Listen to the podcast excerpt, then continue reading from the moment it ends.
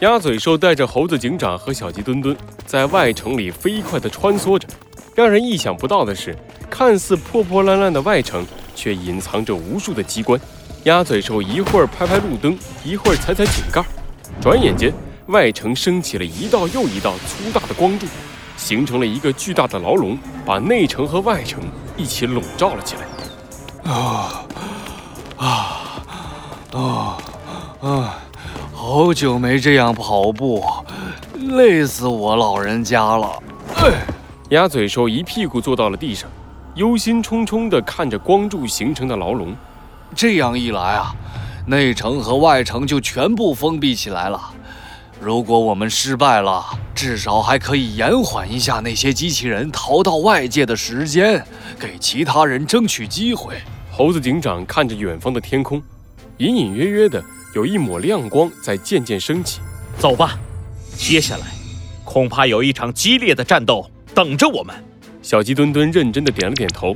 鸭嘴兽从口袋里掏出了一大堆零件，飞快的组合成了三件武器，递给了猴子警长和小鸡墩墩。然后他高高的挺起胸膛，伸出了拳头，让我们齐心协力阻止这一次危机。可是过了好半天，鸭嘴兽也没等到小鸡墩墩和猴子警长伸过来的拳头，他悄悄地把眼睛睁开了一条缝。发现猴子警长和小鸡墩墩早就站到了一边。猴子警长，鸭嘴兽怎么还在用这么老套的打气方式啊？他不觉得尴尬吗？小鸡墩墩，体谅一下老人家，毕竟他在这里有点问题。你们，哎呀，你们两个混蛋，气死我了！鸭嘴兽气得上蹿下跳。猴子警长走过来，拍了拍他的肩膀。好了。跟你开玩笑呢，你也不用太担心了，鸭嘴兽。毕竟说到对机械的研究，在我们森林都市也有一个专家。从我刚来到这里的时候，就在尝试联系他，现在终于联系上了。哦，是谁在呼唤伟大的天才弗兰熊？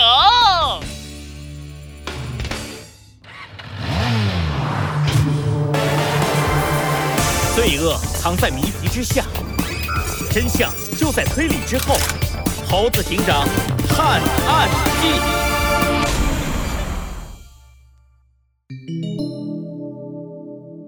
末日恐怖四。猴子警长的通讯器里投影出了一道蓝光，蓝光里是一脸骄傲的弗兰熊。哦，猴子警长。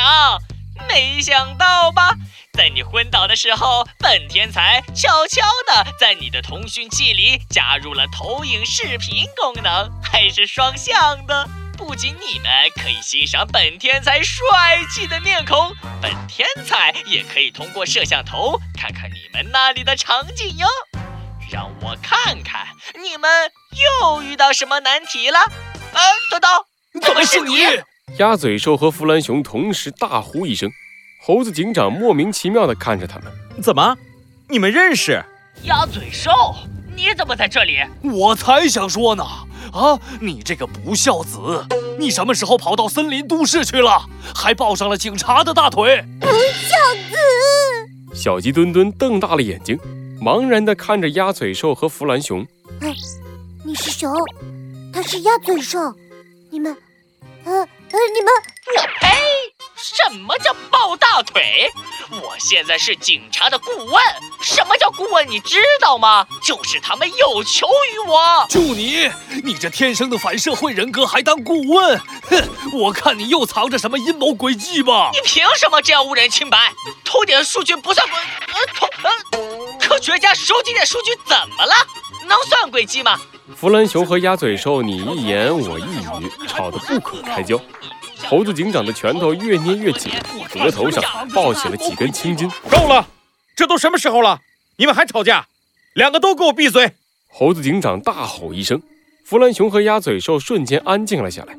猴子警长简单的和弗兰熊说了一下末日镇的情况，然后指着鸭嘴兽和弗兰熊说道：“不管你们两个以前有什么恩怨，现在最重要的是解决末日镇的危机。你。”把你想到的解决方法说出来，你看看有什么可以改进的地方。在猴子警长的命令下，鸭嘴兽和弗兰熊都老实了下来。鸭嘴兽从口袋里掏出了一个迷你投影仪，投影出了末日镇的全息地图。然后他得意地瞟了弗兰熊一眼，开始指着地图解说道：“我的计划很简单，以城门作为根据点，引诱内城的机器人，拼命消耗他们。等我们体力不支的时候，就退到城门后进行补给。这样反复几次，消耗他们的力量。”在末日判定机器人的损耗过大之后啊，就会整合内城全部的力量倾巢而出。这时候我们兵分两路，一队留在城门对抗末日派来的机器人，另一队就趁着这个机会入侵内城，直接毁灭末日的本体。这样就你这个办法根本行不通。鸭嘴兽还没说完，弗兰熊就打断了他的话：第一，你高估了你们的作战能力。你没有考虑到机器人是不知疲倦的，他们可以无限制的战斗下去。要是比消耗，你绝对比不过他们。第二，我们怎么找得到末日的本体？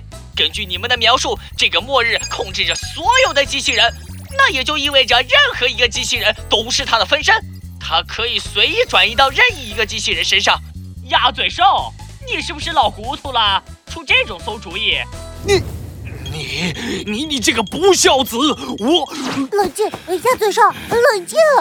眼看着鸭嘴兽又要变成傻瓜，小鸡墩墩赶紧走过去，给鸭嘴兽拍了拍胸口。猴子警长扶起了自己的下巴，细细思索弗兰熊说过的话：末日有可能转移到任意一个机器人的身上。猴子警长的大脑开始飞快地运转起来，无数个关于末日镇的线索浮现在他的脑海里。末日控制着所有的机器人，连同动物的大脑获取知识。鸭嘴兽，我知道了。嗯，猴子警长大吼一声，把所有人都吓了一跳。小鸡墩墩小心翼翼地看向猴子警长。嗯，猴子警长，你知道什么啦？我知道解决末日的办法了。什么？鸭嘴兽和弗兰熊同时大吃一惊，然后又同时鄙视地看了对方一眼。小孩子没见识了吧？哼，就知道大惊小怪。哼，猴子警长的聪明才智仅次于我，他能想出来有什么奇怪的？倒是你这家伙，刚才很意外吧？眼看着鸭嘴兽和弗兰熊又要吵起来，猴子警长赶紧咳嗽了两声，瞪了他们一眼。他们马上安静了下来。很好，不过在公布计划之前，为了我们的计划可以顺利进行，我要先问一下，你们。到底是什么关系？猴子警长一说这话，弗兰熊立马露出了不屑的神情。倒是鸭嘴兽毫不在意地开口了：“哎，哈，也没什么。我是他干爹，他是我干儿子。干爹，干儿子。”小鸡墩墩的眼睛里冒出了两个圈圈。自从进入末日镇以后，劲爆的消息一个接着一个。猴子警长勉强压下了自己继续问下去的冲动，开始公布作战计划。呃，好吧，你们不是仇人就好。那么接下来，我来公布一下作战计划。鸭嘴兽，这次作战的关键在你身上。猴子警长一说，鸭嘴兽立马喜笑颜开，得意地瞟了弗兰琼一眼。